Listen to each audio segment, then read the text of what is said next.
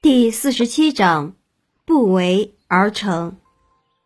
原文：不出户，知天下；不窥友，见天道。其出弥远，知其弥少。是以圣人不行而知，不见而明，不为而成。译文：了解大道的人，不出门户一步。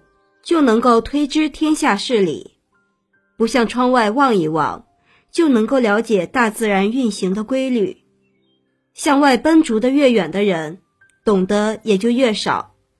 所以有道的人不出行也能够推知事理，不用窥望就能够明晓，不去妄加思维就能够有所成就。解析。这一章，老子从无为的思想出发，提出了自己的认识论和实践论。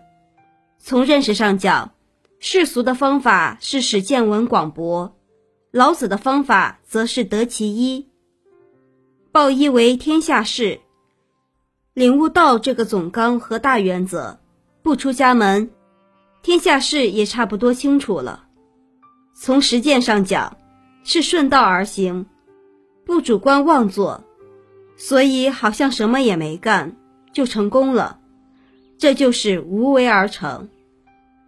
不出户知天下，不窥友见天道。其出弥远，其知弥少。户即门户、家门。知意为对世界本来面目的认识。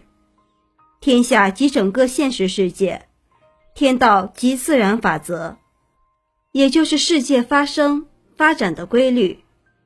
老子认为，了解大道的人不必出门，就能够推知天下的事理；眼睛不往窗户外面望，就能够了解大自然的法则。由这句话可以知道，老子并不看重外在的经验，而是十分重视内在的直观体验。他认为。心灵本是洁净透明的，就像一面镜子，自身便具备洞察外界自然、透视现实世界的功能。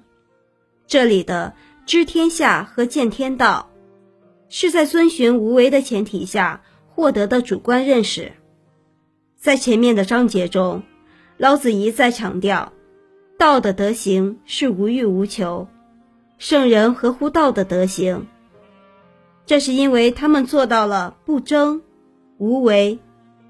圣人知道世间的一切事物都来源于大自然，大道无为，天道也无为，人道、物道皆是如此。其出弥远，其知弥少。出，即远离家园。这句话的意思是说，越向外奔逐的人，他所知道的也就越少。如何来理解这句话的含义呢？其实，老子是想告诉我们，如果人的心智活动向外奔逐，就会使思想纷杂、精神散乱，就好像镜子上蒙上了灰尘一样。这便是其出弥远，其知弥少。老子认为，外面应该加强对自身的修养，摒弃自己的欲念。